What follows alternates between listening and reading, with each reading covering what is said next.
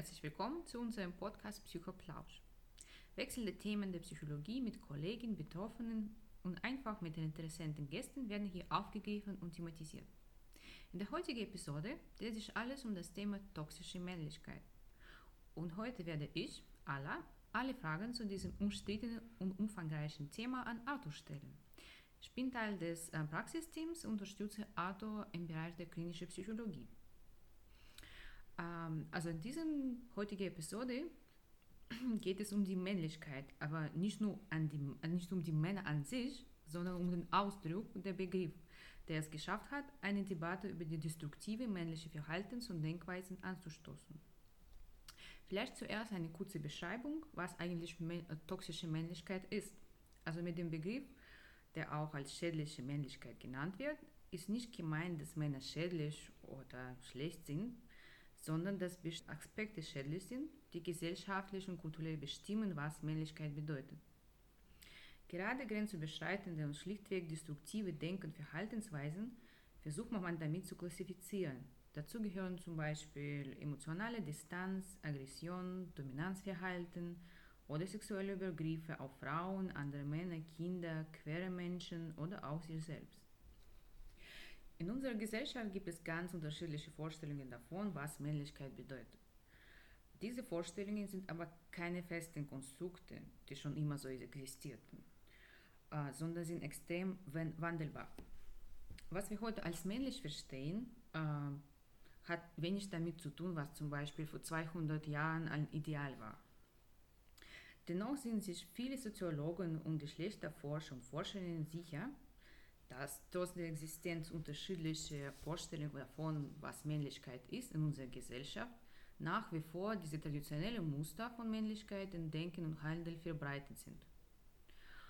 Arthur, ich würde gerne wissen, wie du toxische Männlichkeiten persönlich beschreiben oder eventuell auch anders definieren würdest. Hm. Ja, vielen Dank, dass du mich heute interviewst. Ich freue mich sehr. Und ähm, ja, das Thema toxische Männlichkeit ist ja ein hoch umstrittenes Begriff, ne, Konstrukt, worüber man sich unterhält. Und ich finde irgendwo, man muss ja auch abgrenzen, was bedeutet überhaupt mhm. toxische Männlichkeit? Was ist die Definition dessen? Und für mich wird zunehmend einfach auch deutlich, dass es sich darum dreht, es ist eine Dysfunktionalität da. Es ist die Frage, wie geht man damit um? aber letztendlich muss ja jeder Mann für sich, genauso auch jede mhm. Frau für sich etwas Gesellschaftliches entwickeln, aber auch ein Verhaltensmuster und Denkmuster entwickeln, wie man damit umgeht. Und es ist auch äh, relativ überheblich zu sagen, was ist genau eine mhm. dysfunktionale Männlichkeit oder auch in Anführungsstrichen eine toxische Männlichkeit. Was ist das für ein Verhalten und wem schadet dieses Verhalten? Also letztendlich sprechen wir ja auch aus psychologischer Sicht immer darüber, was empfinde ich zu einem Thema, kulturell, gesellschaftlich etc. pp. Und wie gehe ich damit um? Was bietet Projektionsfläche? Was bietet Angriffsfläche? Und wie möchte ich mich sozialisieren? Was habe ich kennengelernt in meiner Kindheit? Was ist auch für mich normal als Mann zu interagieren, zu handeln und dementsprechend auch andere Menschen zu begegnen? Also sozusagen ist es für dich eher ein subjektiver Begriff, diese toxische Männlichkeit, das jeder für sich definiert. Genau, es ist für mich mehr ein subjektiver Rahmen, ein subjektiver Bezugsrahmen äh, zu einer Einstellung, wie Männlichkeit angenommen oder auch abgelehnt wird. Hm. Weil ich persönlich kenne jetzt auch keinen Begriff, der bezeichnet, es gibt eine toxische Weiblichkeit. Das wäre hm. auch eine Debatte zu hinterfragen, ob hm. es so etwas gibt. Findest du es allgemein wichtig, dass man dieses Thema in der Gesellschaft thematisiert? Und wenn ja, dann warum? Ähm, wenn es Gründe dafür gibt, das Thema mehr sich anzuschauen oder zu analysieren, dann natürlich auch aufgrund von der Geschichte und den Epochen und den Ebenen der Entwicklung der Menschheit. Natürlich haben Männer irgendwo auch einen höheren Stellenwert oder haben eine höhere Machtdominanz, werden vielleicht gesellschaftlich, auch kulturell eher akzeptiert, auch im Arbeitskontext, mhm. im Arbeitsrahmen und auch in Freiheitsaspekten. Da gibt es natürlich auch ein Ungleichgewicht, mhm. aber das ist ja eine Frage, die alle betrifft. Und wer hat den Mann zu dem geprägt, wie er heute ist? Woher kommen diese Gedanken? Warum ist es auch vielleicht politisch wertvoll, so ein Männerbild zu erhalten? Mhm um aber auch letztendlich das Familiensystem zu finanzieren und zu erhalten. Kannst du dich in so eine Situation aus deiner Kindheit erinnern, wo solche toxisches, dieses Muster so, oder diese toxische Verhaltensweisen gezeigt wurden? Ja, also das ist natürlich auch nochmal eine sehr interessante, aber auch schwierige Frage, weil ich natürlich in meinem Bezugsrahmen auch subjektiv bin ne, mhm. ne, bei der Frage, ja. wie hat sich irgendwie ein Junge zu verhalten, mhm. ja hat ein Junge mit äh, Autos zu spielen? Darf ein Junge vielleicht auch mit Barbies oder mit Puppen mhm. spielen oder in die Puppenecke gehen? Darf er auch weiche Seiten zeigen? Ich glaube, es geht mehr um diese Topics von, welche Persönlichkeitsanteile, welche Persönlichkeitsmerkmale darf man zeigen als junger Knabe? Ja, mhm. wie wird in der Kita damit umgegangen? Gibt es in der Kita Schulungen? Gibt es in der Kita eben äh, überwiegend Erzieherinnen oder auch Erzieher. Ne? Da ist ja auch schon die Frage, wie wird da identifiziert? Wie darf der Mann, ne? wie wird der mhm. Mann später sein? Wie wird er auch in die Pubertät kommen, sich entwickeln dürfen? Und welche Utensilien, Kompetenzen, Methoden stehen zur Verfügung, das auch den Kindern greifbar zu machen, dass jedes Kind, egal ob Mann, Frau, auch in der Entwicklung trans, homo oder sonstiges von anderen Sexualitätsformen oder Identifikationsformen frei zu sein und frei wählen zu dürfen, was man möchte. Und kannst du vielleicht ein Beispiel machen? Weil wir bleiben dabei diese Subjektivität, ne? Also was wäre dann für dich so ein richtiger toxischer Aspekt äh, da? Vielleicht können wir davon dann ausgehen. Na, es fängt ja auch schon an bei kleineren Themen wie Schuld- oder Schamfragen, ja. Mhm. Also der Junge, der darf irgendwie ganz flexibel aggressiv sein, er darf mhm. auch mal das Mädchen schlagen, er darf mhm. Aggression zeigen, es ist anerkannt. Wenn ein Mädchen so eine Verhaltensweise zeigt, wird es dann auch sehr mhm, wahrscheinlich eher stigmatisiert äh, und hinterfragt, warum sie das tut, ja. Und das bemerkt man ja dann auch später, auch bei schulischen Leistungen, dass mhm. letztendlich ähm, Mädchen in der Schule bessere Leistungen erzielen, weil sie ruhiger sind, sich mehr konzentrieren mhm. können, mehr diese weichen Aspekte haben und der Junge Auffälligkeiten zeigt, sich darin badet, aber auch dominiert. Und das ist automatisch auch im Schulsystem eine Frage mhm. von Sozialisation und Entwicklung und auch den Durchgang der Phasen. Hattest du irgendwann das Gefühl, in deiner Kindheit in diesem Muster verhalten, sich verhalten zu müssen? Ne? Also diese Aggressivität zu zeigen zum Beispiel? Ähm, tatsächlich war ich von meinen Anteilen her in der Kindheit eher ein sanfter Typ, mhm. eher ein ruhigerer Typ. Und es wurde, glaube ich, schon hinterfragt, warum ich vielleicht mit Mädchen mhm. besser sozialisiert bin, warum ich mehr Mädchengruppen habe, warum ich besser mhm. mit Mädchen zusammen sein kann. Tatsächlich war das noch im Kindheitsalter, gerade Kindergarten und Grundschule, noch nicht so ein großes mhm. Thema weil das war irgendwie immer süß, das war anerkannt. Der süße mhm. kleine Arthur, der kann Messer mit Frauen, wurde von den Jungs aber auch geschätzt, weil er so eine sensitive, sensible Art hat. Mhm. Ich glaube, dann erst im Wechsel äh, mhm. zur weiterführenden Schule. Dann Richtung Pubertät mhm. kamen dann die entscheidenden Fragen. Wer übernimmt welche Rolle? Wer hat ein mhm. Mannesbild? Wer ist gescheit und so weiter, ne? Weil mit Dominanz und Macht verbindet man ja auch irgendwo dann Erfolg mhm. oder ein sicheres, stabileres System, was eigentlich ja auch nicht unbedingt so mhm. kognitiv verankert sein muss. Mm, wie hast du das erlebt? Weil das ist schwer, so ab Pubertät dann vielleicht diese Rolle zu spüren, dass auf dich so ein bisschen so gezwungen wurde? Na klar, auf jeden Fall.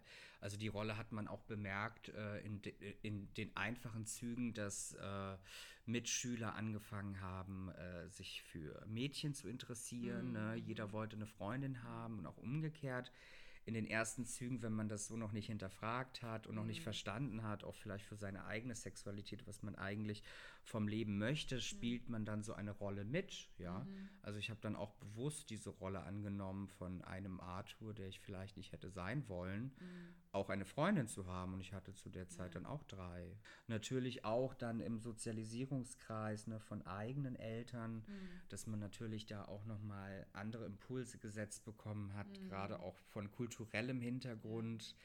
Äh, russisch-kasachischer Herkunft der mhm. Eltern, die auch gewisse kulturelle Standards erhalten wollen und auch äh, beschrieben haben, wie man als Mann zu sein hat. Ne? Also auch handwerklich begabt, mit Stresssituationen einfacher umgehen zu können und auch letztendlich auch ein Leitbild zu haben. So, also in deinem Familienkreis sozusagen hast du schon eine starke Vorstellung davon, wie man sich ein Mann verhalten soll. Ja, definitiv. Mhm. Also gerade auch wenn das äh, Eltern sind, die mit Migrationshintergrund ja. äh, sich spät sozialisieren, besteht mhm. ja auch mhm. die Gefahr von Subgruppen oder Subkulturen und sich untereinander zu vernetzen und auch nach veralteten Leitbildern ja. zu leben, die auch nicht tatsächlich gerade in Russland mhm. oder Kasachstan Thema sind, sondern dass die Einbildung ist oder die Fantasie, wie es noch in einem Land sein sollte. Ja. Genau. Ja, bei dir ist es dann noch schwieriger geworden. Da gab es auch diese doppelte Rolle, einmal von kulturellem Hintergrund und dann noch allgemein gesellschaftlich hier in Deutschland. Ne? Ja. ja verstehe. Was glaubst du, man kann an dieser Stelle so, wie kann man da entgegenwirken? Ne? Also wie zum Beispiel in deinem Fall, wenn solche Rolle so auf die Kinder hm, gezwungen wird, wo kann man so, wo kann man das äh, Hilfe anbieten und kann, wie kann man dagegen wirken, dass so die hm. Kinder das ähm, beigebracht wird? Ich, ich glaube, ganz wichtig nochmal, um die, auf diesen subjektiven Bezugsrahmen zurückzukommen. Also jedes Kind wird auch seine eigenen mhm. Muster durchbrechen, jedes Kind wird sein eigenes Verhalten zeigen. Und ich glaube, es ist in der Aufgabe, angefangen von den Kindeseltern bis hin zu Erziehern, involvierten Helfersystemen, Psychologen, mhm. Therapeuten oder auch wirklich die Gesellschaft daran zu arbeiten, dass Kinder auch die Möglichkeit bekommen, reflektieren zu dürfen, die Perspektive wechseln zu dürfen, auch ein Rollenspiel machen zu mhm. können, ne? auch mal sich in die Lage zu versetzen, wie würdest du reagieren jetzt als Mädchen, warum haben Mädchen vielleicht weichere Topics zu ihrer Persönlichkeit mhm. angesiedelt oder auch eben die jungen Rolle, warum muss die jungen Rolle auch so hart sein? Warum ist Wut. Aggression akzeptiert? Wie sieht es mit Emotionen aus? Auch diese Bewertung, dieses Judgment mhm. von der Kultur und der Gesellschaft zu hinterfragen mhm. oder auch von den Eltern. Warum gibt es eine Bewertung? Mhm. Wem schadet eine Bewertung oder für wen ist eine Bewertung sinnvoll und warum machen das überhaupt Menschen? Also ich glaube, es sollten gerade im Kindes- und Jugendalter viel mehr interaktive Prozesse bezogen werden mhm. für Kindergärten, Grundschulen, aber auch weiterführende Schulen und ich glaube, Seminare, die angesiedelt sind an dem Thema der Psychologie, mhm. wären gar nicht verkehrt. Glaubst du, ist es dann die Aufgabe von dem Staat oder von den Eltern oder woher kommt so, soll die Initiative dann kommen, solche Maßnahmen einzuführen und halt diese Aufklärungsseminare zu machen? Mhm. Also ich denke, es ist ein Wechselspiel aus allen Parteien. Mhm. Ich glaube, jeder sollte sich dafür sensibilisieren. Mhm. Natürlich sind die Kindeseltern als Hauptbezugs- und primärer Bindungs- äh, ne, Bindungsverhalten, Verursacher. Super wichtig, ja, mhm. aber letztendlich soll der Staat natürlich auch eine kontrollierende Funktion haben, beziehungsweise eine intervenierende Funktion, darauf auch einzugehen, um zu ermöglichen, dass sowas überhaupt stattfindet. Weil die Garantie dafür, dass Eltern mhm. den Perspektivwechsel mit ihren Kindern machen, ist nicht gegeben. Mhm. Und ich glaube, es wird gesellschaftlich auch noch viel, viel, viel mehr wichtig in den nächsten Jahren. Und es wird zunehmender auch ja, Frauen in Führungsrollen mhm. zu akzeptieren.